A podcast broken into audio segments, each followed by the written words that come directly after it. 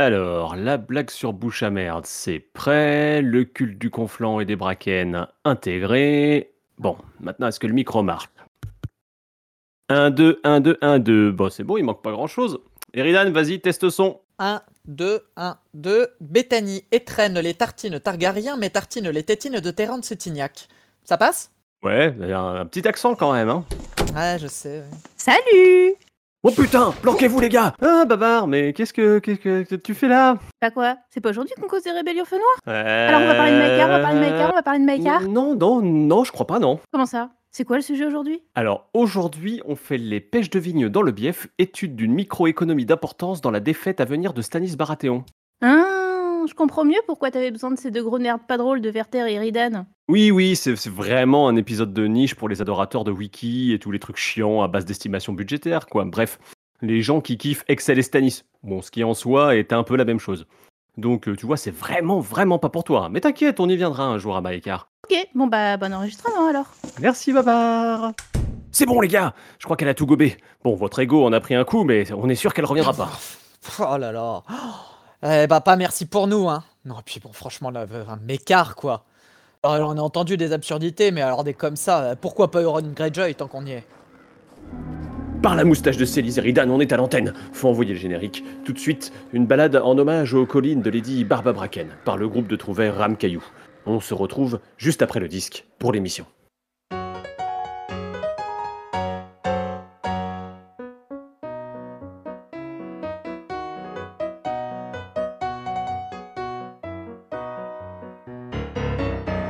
Mesdames, Messieurs, bonsoir et bienvenue sur l'Or TDF. Aujourd'hui, dans L'épée et la plume, nous ne recevons pas des membres de la garde de nuit, mais deux invités exceptionnels. Ils ne viennent pas du mur, mais ils en savent beaucoup sur les rébellions feu noir, un sujet qui nous intéresse fortement depuis quelques épisodes. Bonjour, Mestre Radin. Alors, ça se prononce Eradine comme euh, Oberyn ou Quentin. Ah oui, ou aussi faire prine. Enfin bref. Vous êtes attaché à la citadelle, vous nous avez fait l'honneur d'être notre caution historique ce soir. Oui, en effet, et je suis ravi de pouvoir apporter les lumières d'un serviteur du royaume et de la vérité. Rien que ça. Et à vos côtés, vous avez... Euh... Pervers. Bonjour l'ami. Euh, par contre, c'est Serre Tervert. Euh, Je suis peut-être un mercenaire, hein, mais je suis chevalier avant tout. Chevalier mercenaire, donc, votre famille a soutenu les Feux Noirs depuis la toute première rébellion. Et vous vous êtes même engagé auprès de la Compagnie Dorée, je crois. Alors depuis quatre générations, comme dit mon cousin Harry Pesland. Aujourd'hui, vous allez nous parler de la première rébellion Feu Noir, ses causes, ses conséquences immédiates. La prochaine fois, nous vous retrouverons pour une autre intervention. Vous nous parlerez des conséquences à long terme de cette rébellion, et donc euh, des rébellions suivantes. Mais avant de commencer, mettons une chose au point, messieurs. Vous connaissez bien l'histoire de Westeros, et surtout celle des rébellions Feu Noir, mais vous savez qu'une partie de cette histoire n'a pas encore été publiée par Maître Martin, comme aussi Prin, et ne le sera que s'il arrive à écrire à nouveau sur Dunkelhoff ou Feu et Sang numéro 2. Par conséquent, sur ces événements-là, vous avez décidé de garder le silence, c'est bien cela? On voudrait pas spoiler, hein. Oui, nous ne voudrions pas euh, divulgacher comme on dit en langue commune correcte. On s'en tiendra donc à ce qui a été publié dans les trois nouvelles euh, des chroniques du Chevalier errant et de l'encyclopédie de mon estimé confrère, Mestre Yandel. Encyclopédie euh, très incomplète pour ne pas dire lacunaire, hein, si je puis me permettre. De toute façon, je sais pas lire, donc. Bien, alors sans plus attendre, rentrons dans le vif du sujet. Parlons des causes de la rébellion Feu Noir. Quand est-ce que tout ça a commencé?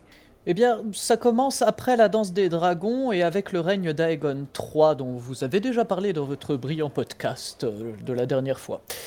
C'est 26 années d'un règne froid et sans grand conflit, paisible donc, euh, ce qui ne plaît pas trop à la chevalerie et à la noblesse de cette époque.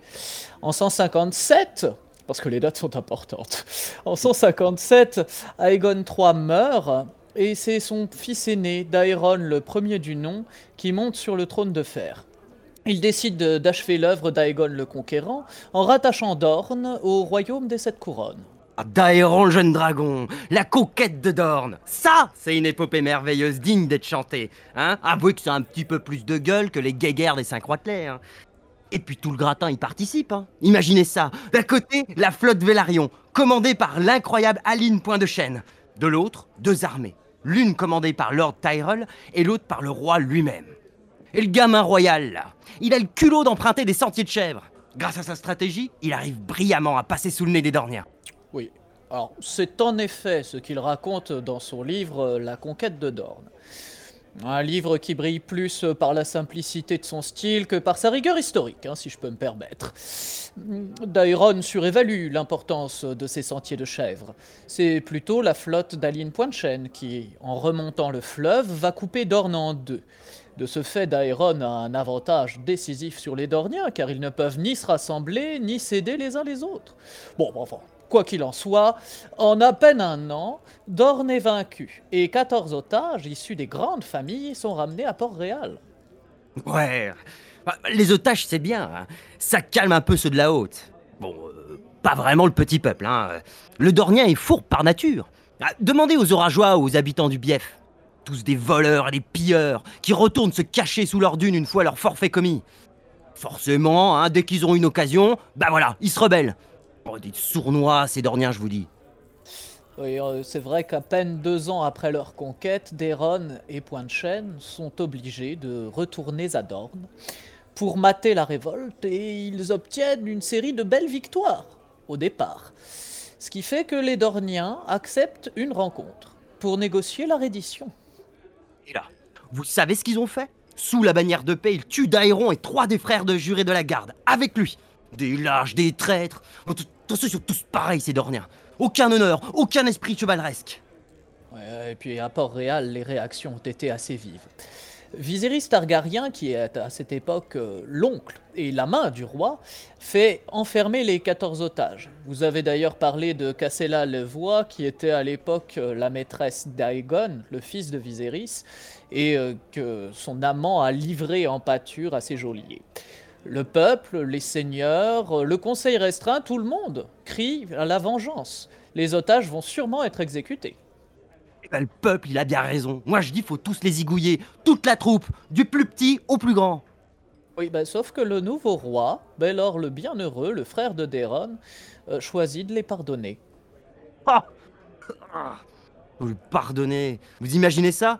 Déjà qu'il touche pas à sa frangine, voilà qu'il pardonne les assassins de son frangin. Et ça se dit roi des sept couronnes? Baelor pardonne effectivement aux assassins. C'était un homme très pieux et toujours en quête de paix. En plus de ça, il va épargner les otages, mais il va les ramener à Dorne en personne, dans une marche de pénitence afin de plaire aux sept. La honte Un roi qui se trimballe comme un clodo avec sa troupe de Dorniens derrière lui? Pour conclure la paix, Baelor va même plus loin. Il organise les fiançailles entre le jeune Déron Targaryen, un de ses petits cousins, et la princesse Maria Martel de Dorne. Non, non, mais là, mais là, c'est le pompon. Déjà qu'on lui zigouille son frère, et lui pépouse, il leur refile des mariages prestigieux et des places à la cour. Hmm, attendez, attendez, attendez. Excusez-moi, messieurs, mais qu'est-ce que ça a comme rapport avec les feux noirs? Eh bien, j'y viens, j'y viens, mon ami. À partir de cette époque, il y a une fracture au sein des sept couronnes entre ceux qui, comme Baelor, veulent la paix avec Dorne, et ceux qui, au contraire, voient en Dorne un ennemi qu'il faut soumettre par la violence. Ouais, voilà, exactement comme il dit là, l'autre là. Une fracture entre les mecs d'honneur et les pézouilles, quoi. Après dix ans de règne, Baelor s'éteint. La branche d'Aegon III est euh, définitivement éteinte du côté des mâles. Bon, il reste bien sûr euh, trois filles, les sœurs de Déron et Baelor, qui ont été recluses pendant presque une décennie dans la crypto vierge. Ni le peuple ni les nobles ne les connaissent vraiment, et le peu qu'ils savent sur elles n'attire pas vraiment leur sympathie. Je vous rappelle quand même que Daena, l'aînée, euh, s'était comportée comme une gourgandine en mettant au monde un fils bâtard, Daemon Waters, le futur Daemon Feu Noir. Bon, en plus de ça, depuis la danse des dragons, vous le savez sûrement, mais euh, Westeros n'apprécie pas trop d'être dirigé par une femme. quoi qu'il en soit, c'est leur euh, oncle, Viserys, l'ancienne main du roi, le frère d'Aegon III, qui va monter sur le trône, mais il décède dans l'année qui suit. Et c'est son fils aîné qui lui succède, euh, l'ambitieux cousin de Daeron et Belor, Aegon le quatrième, Aegon l'indigne. Et eh ben voilà Après le bigot et le vieux, on a enfin un roi avec du panache. Un mec qui en a, enfin, si vous voyez ce que je veux dire. et il sait comment traiter d'orne, Lascar, hein euh, C'est vrai que Aegon et Aline Point de Chêne, à l'époque, songent à reprendre la conquête de Dorne. Mais euh, à cette époque, le fils héritier d'Aegon, d'Eron, est déjà marié à Maria Martel de Dorne. Et devinez ce que la donzelle, elle a ramené avec elle. hein. Des Dorniens. Toute une foutue suite de Dorniens. Des Dorniens partout à la cour. Bah, du grand n'importe quoi. Euh, Aegon est en mauvais terme avec sa famille, surtout avec Daeron, qui lui tient souvent tête. Le prince héritier a des amis parmi la noblesse, et pour principal allié son beau-frère, le prince de Dorne. Aegon va chercher à rabaisser son fils, notamment en s'attaquant à Dorne. En 174, il tente d'envahir Dorne avec des dragons de bois qui crachent du feu. Une entreprise complètement folle. Les dragons se mettent à brûler dans le bois du roi avant même d'avoir atteint Dorne. Euh, Ok, ok, ok. Bon, ça n'a pas été un grand succès. Mais avouez une seconde que faire cramer du Dornien avec des dragons de bois, bah, ça avait de la gueule, hein.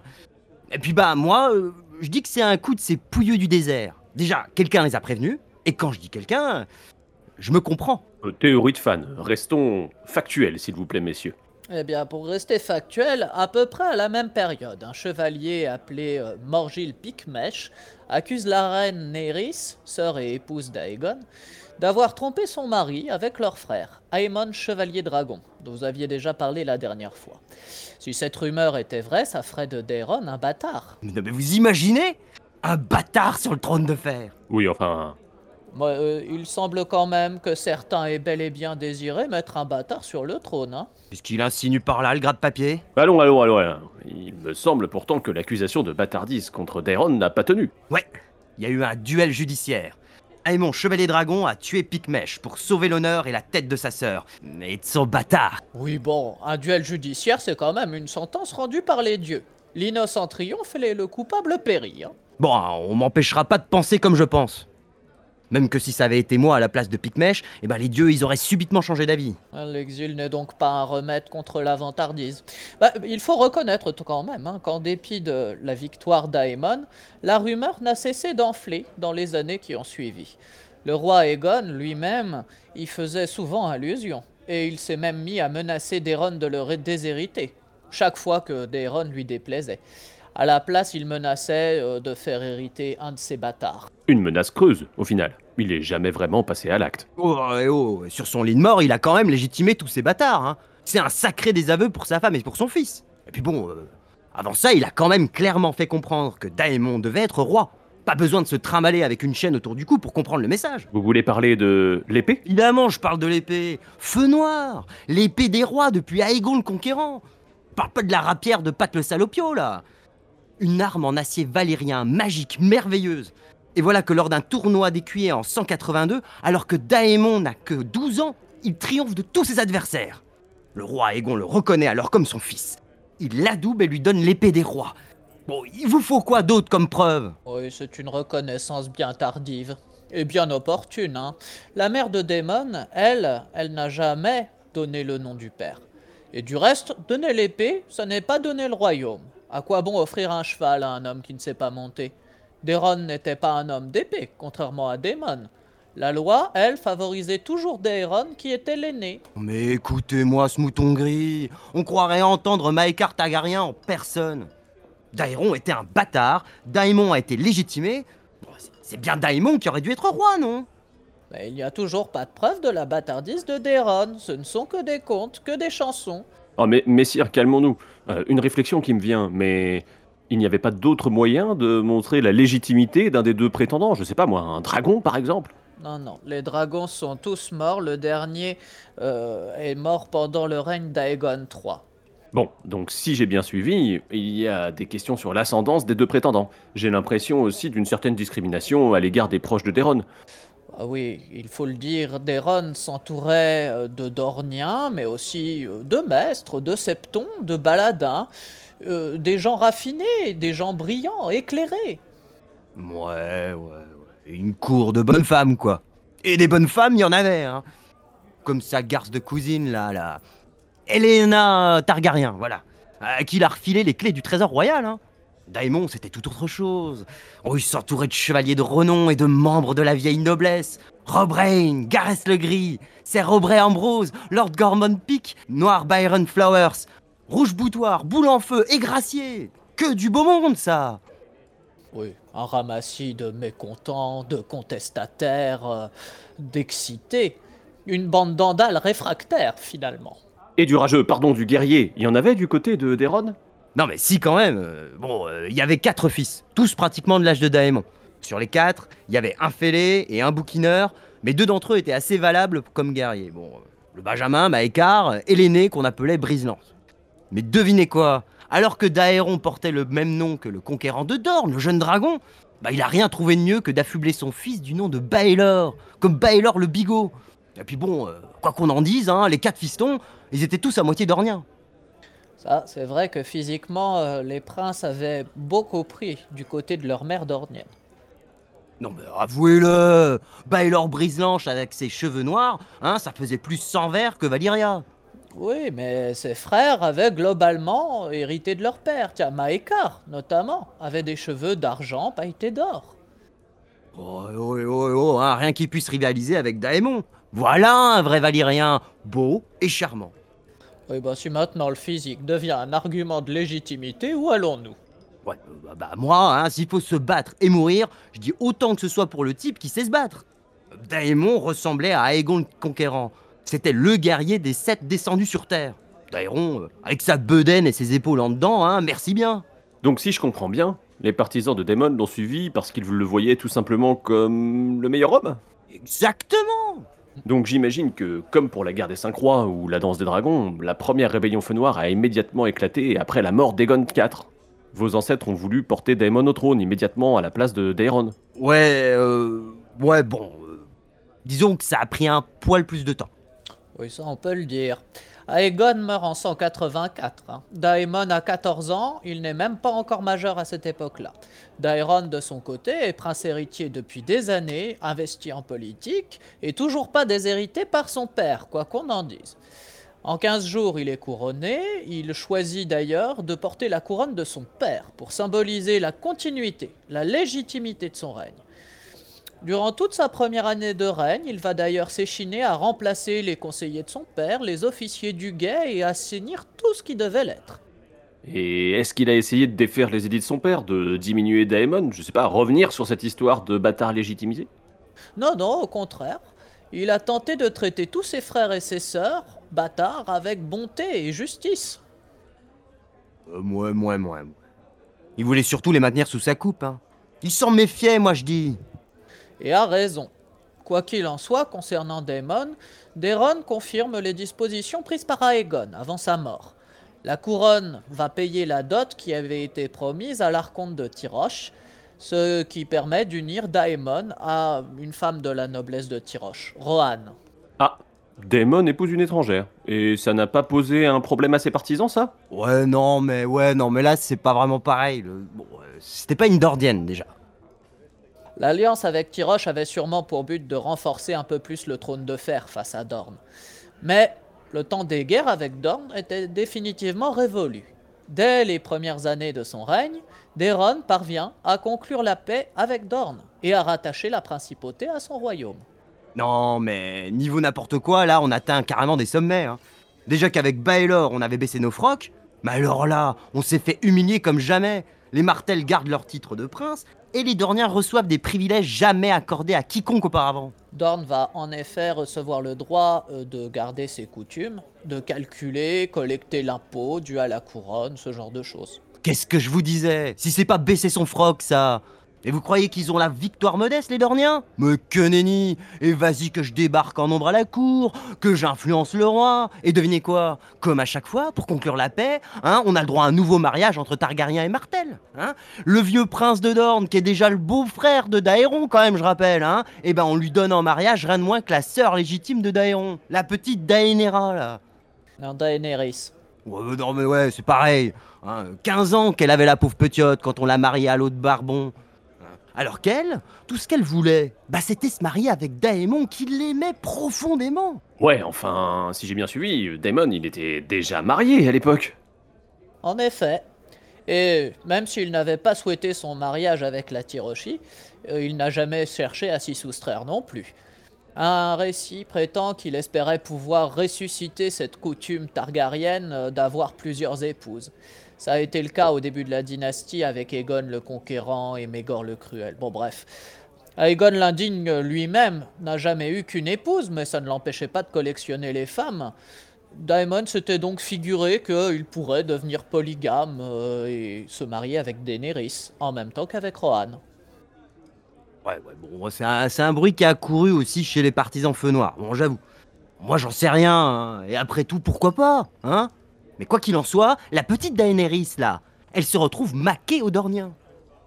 À noter que l'amour de Daenerys et Daemon est un sujet de chanson, un argument euh, fréquemment utilisé par les feux noirs pour justifier leur rébellion.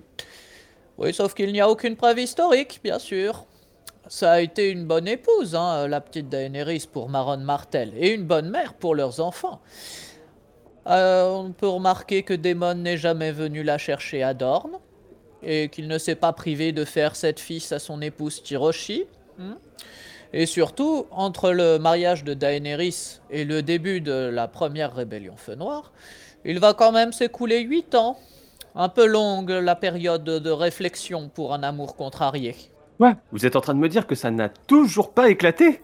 Euh, La première rébellion Feu Noir n'est ni une guerre de succession, ni une guerre romantique, hein, euh, contrairement à ce que ses partisans ont essayé de faire croire. C'est juste une cohorte de mécontents qui se rebellent contre le pouvoir en place alors que l'ensemble du royaume considère à l'époque que Daeron est un roi juste et bon. Oh l'autre, juste et bon. Non mais le règne de Daeron, c'est la foire de l'iniquité, oui. Daeron l'hypocrite né qu'on l'appelle encore par chez moi. Le roi n'arrêtait pas de favoriser les Dorniens et sa bande de lèche-bottes. À côté de ça, vous aviez des brillants chevaliers et des seigneurs d'anciennes lignées prestigieuses, des hommes d'honneur qui ont fait la grandeur des sept couronnes, et bien qui se retrouvent à subir des infamies pas possibles. Allez, allez, juste un exemple. Sercantine Boule, hein, le maître d'armes du donjon rouge. Aegon lui avait promis une place dans la garde royale. Boule est ravi, il envoie sa femme chez les sœurs du silence, histoire de respecter le vœu de célibat de la garde. Hein Sauf que lorsqu'une place se libère dans la garde royale, Daeron ne tient pas la parole de son père et il préfère nommer Willem Wild à sa place. À noter que Wild n'était pas dornien. Mais en effet, il faut le dire, euh, pendant les premières années du règne de Daeron, il devient difficile de se faire une place dans les faveurs du roi. Et tous les déçus, tous les mécontents commencent à se regrouper autour de Daemon. Particulièrement un autre bâtard du roi Aegon va se montrer euh, très virulent. Il va abjurer son demi-frère de revendiquer le trône. C'est Aegor Rivers, Aigracier, dont vous avez déjà parlé. Oui, un fier bâtard euh, d'ascendance braken. Il va donc euh, convaincre euh, Daemon de revendiquer le trône? Oui. En tout cas, en 196, Daeron apprend que Daemon s'est décidé et veut revendiquer le trône. D'après le grand maître Merion, un autre euh, des fils bâtards d'Aegon aurait joué un rôle dans cette révélation. Le rival des graciers, Brindon Rivers, dit Freux sanglant, aurait averti Daeron. Ah tiens, le sorcier a des corbeaux qui lui murmurent des secrets et des espions partout. bien sûr, hein, Daeron l'écoute. Et tu penses qu'il aurait le courage de confronter Daemon en personne? Eh ben non hein, Il envoie ses sbires de la garde royale arrêter Daemon. Ah, j'ai entendu parler de cette histoire. C'est le sujet d'une fameuse chanson. Et comment Daemon avait été prévenu, et grâce à l'aide de Boule en Feu, le voilà qui s'échappe du donjon rouge, au nez et à la barbe de tout ce beau monde Ah, c'était un fameux moment, ça, hein? Et donc, c'est à partir de ce moment-là que commence la rébellion. Oui, enfin Ces ah. partisans vont crier au forfait, à la couardise, à l'illégitimité, la bâtardise de Déron et que sais-je encore. Et voilà donc en 196 la première rébellion Feu Noir lancée. On dit souvent que le royaume se partage à cette époque entre le dragon noir des Feux Noirs et le rouge des Targaryennes. Mais qu'en est-il réellement? Ben, C'est tout à fait vrai. Bon, aucune grande famille ne s'est déclarée pour Daemon. Hein.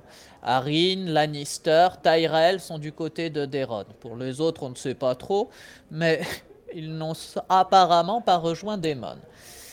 Ça n'a pas empêché euh, des maisons anciennes et prestigieuses, des maisons illustres, de passer outre la vie de leur suzerain et de rejoindre les rebelles. C'est le cas notamment des Bracken, des Piques, des Costain, des Sunderland. Et des gens plus modestes hein, aussi, hein. des hommes de peu. qui avait eu à souffrir de toutes ces saloperies là pendant le règne des Targaryens. Il y a eu plusieurs batailles, je crois. Les Lannister ont même été vaincus par boule en feu, il me semble. Oui, des batailles, évidemment, évidemment. Bon, il y a aussi eu d'autres événements, mais bien sûr, les chanteurs oublient de les chanter, ceux-là. Euh, qui se souvient encore de nos jours que Daemon a fait frapper sa propre monnaie ou que les feux noirs ont tenté vainement, comme tout le reste, de mettre la main sur des œufs de dragon. Mais dans mon souvenir, euh, les feux noirs ont connu un certain nombre de revers de fortune aussi. Ouais, bon, euh, les Hightower, Durouf, Tarbeck, Burpuy, bah ceux-là, ils ont envoyé que la moitié de leur force. ils ont gardé un pied dans chaque camp, ces traîtres. Luston d'Arenal nous a carrément trahis. Bracken s'est retrouvé retardé par des tempêtes, alors qu'il nous ramenait des arbalétriers myriens. Le pire, je crois, ça a été la mort de Boule en Feu, tué par une flèche au soir euh, précédant la bataille décisive. Mais cette malchance. Moi, je pense qu'il y avait de la sorcellerie là-dessous. Oh, superstition, restons sérieux quand même. Mais au final, cette bataille décisive qui s'est quand même trouvée à quelques lieues au sud de Port-Réal, Daemon aurait pu la remporter. Probablement. Il faut admettre que l'attaque menée par Daemon a brisé l'avant-garde loyaliste de Lord Donnell Probablement, mais certainement oui. La main du roi Lord Fangé qui commandait l'armée a été tuée. Et Daemon lui-même a tué nombre d'illustres chevaliers. Pendant un temps, il semblait pouvoir l'emporter. Il en vint à affronter Ser Gwen Corbray de la garde royale, un combat d'anthologie. Daemon d'un côté, armé de feu noir, de l'autre Corbray, portant dame affliction. Une autre de ses épées en acier valyrien, euh, au passage. Une heure à danser tous les deux, faisant chanter l'acier contre l'acier. Les coups échangés étaient tels que les éclairs... Les coups qu'ils échangeaient étaient tels des éclairs d'orage, éblouissant à des lieux à la ronde, provoquant un vacarme assourdissant. Oui, oui, oui, d'après les chansons chantées par les feux noirs, quoi. Daemon finit par blesser Corbray.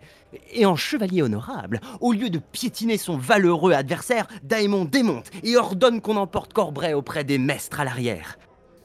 La miséricorde est un acte toujours très apprécié, surtout envers un garde royal euh, qu'on peut ensuite ramener auprès de soi pour rendre sa cause un peu plus légitime. Hein. que n'eût-il eu tant d'égards pour tous les troupiers qui furent massacrés ce jour-là? Oui, bon, bref. Euh, juste après avoir épargné Corbray, tout a basculé. Freux sanglant et sa garde personnelle, les dents de Freux, s'étaient emparés d'une position en hauteur. Ils ont vu l'étendard royal et comme ils n'ont aucune tripe, plutôt que d'attaquer à la masse ou à l'épée, c'est lâche. Eh bien, ils vont décocher des maudites flèches de Baral ensorcelé. Sur le roi euh, le premier à périr, ça a été le petit Aegon, l'aîné des fils de Daemon, qui le servait comme écuyer. Le père a sauté au secours de son fils, mais lui aussi s'est retrouvé percé de sept flèches ensorcelées. Le roi agonise, feu noir lui glisse des mains. Mais là-dessus, Aemon, le frère jumeau d'Aegon, se précipite. Il saisit l'épée de son père, l'épée des rois. Il la brandit bien haut. Le dragon noir est tombé, mais un autre se lève aussitôt pour le venger et triompher de l'ennemi. Sanglante l'a battu comme les autres. Le maudit a tué son propre sang. Les autres l'emportent, il a commis un fratricide, et nul n'est plus maudit dans le cœur des dieux que celui qui tue les siens. Pourtant, dans les chansons, lorsqu'on évoque la bataille du champ d'herbe rouge, on dit souvent que ce qui a renversé le cours de la bataille, ce n'est pas la mort de Daemon, mais plutôt le marteau et l'enclume. Oui, oui, Daemon est en train de mourir et il faut dire que beaucoup de choses se sont passées en même temps dans cette grande confusion qu'est la bataille. La cause des feux noirs était morte, en même temps que Daemon et ses fils. Mais leurs partisans étaient toujours vivants, eux, et ils continuaient à se battre. Aigracier s'est saisi, à son tour, de feu noir. Il a mené une charge contre les dents de Freux, et un terrible duel l'a opposé à ce moment-là à Freux sanglant, au cours duquel il lui a fameusement crevé un œil. Pendant ce temps, une seconde armée loyaliste, composée d'Orageois, de Dorniens, arrive sur l'arrière-garde des Feux Noirs. Elle est commandée par Baelor Briselance, qui mène une charge féroce contre les rebelles. De son côté, le prince Maekar Targaryen, qui tenait encore la gauche de la première armée, a rassemblé ses troupes, les restes de l'armée Arine et de l'armée de Lord Fangé, et il a formé ce qu'on appelle une enclume que les rebelles n'ont pas réussi à dépasser. Dix mille morts, un carnage. Pour ceux qui survécurent, c'était pas vraiment mieux. Certains ont choisi de s'exiler. L'épouse de Daemon venait de Tiroche. Ses fils y ont trouvé refuge avec Aigracier, qui est parvenu à fuir avec l'épée des rois qu'il avait récupérée. On a été nombreux à les suivre, mais beaucoup d'autres sont restés à Westeros. Ou ils ont été punis par les vainqueurs, j'imagine. Évidemment. Le roi d'Aeron était bon, mais il n'était pas niais. Il n'allait pas laisser toute leur puissance à des rebelles. D'autant qu'avec les prétendants feux noirs échappés, euh, de nouvelles rébellions étaient à craindre. Il réclama des otages, confisqua des terres, des châteaux, des privilèges, de l'or, bon, tout ce qui se fait habituellement. Les rebelles se sont retrouvés marqués du sceau de l'infamie pendant de nombreuses années. Pour les exilés, ça n'a pas été simple non plus. Hein. On a commencé à se disperser. Ceux qui ont pu ont vendu leur épée pour survivre. Ils se sont engagés comme mercenaires dans une compagnie libre. Certains ont fini chez les étendards en loc, les puinés ou les hommes de la pucelle. Comprenez, les fils de Daemon Feu Noir étaient trop jeunes pour qu'on puisse se réunir derrière eux et lancer une nouvelle rébellion tout de suite après l'échec de la première. Mais le dragon noir n'avait pas dit son dernier mot. Oui, en effet. Et ces mots n'ont pas fini de faire souffrir les sept couronnes. Mais n'allons pas trop vite en besogne, car c'est déjà à la fin de ce premier débat. Merci, maître euh, Radin, Serre Tervert, euh, d'avoir participé à ces éclaircissements à nos côtés. Nous nous retrouvons d'ici quelques temps, de nouveau sur l'ORTDF, pour un programme dédié aux putsch ratés et autres traîtrises et ambitions de la famille Feu Noir. La semaine prochaine, vous avez rendez-vous non pas avec un, mais deux épisodes de La Chandelle de Verre consacrés à Villevieille. Un le lundi et un le vendredi. En attendant, portez-vous bien et à la prochaine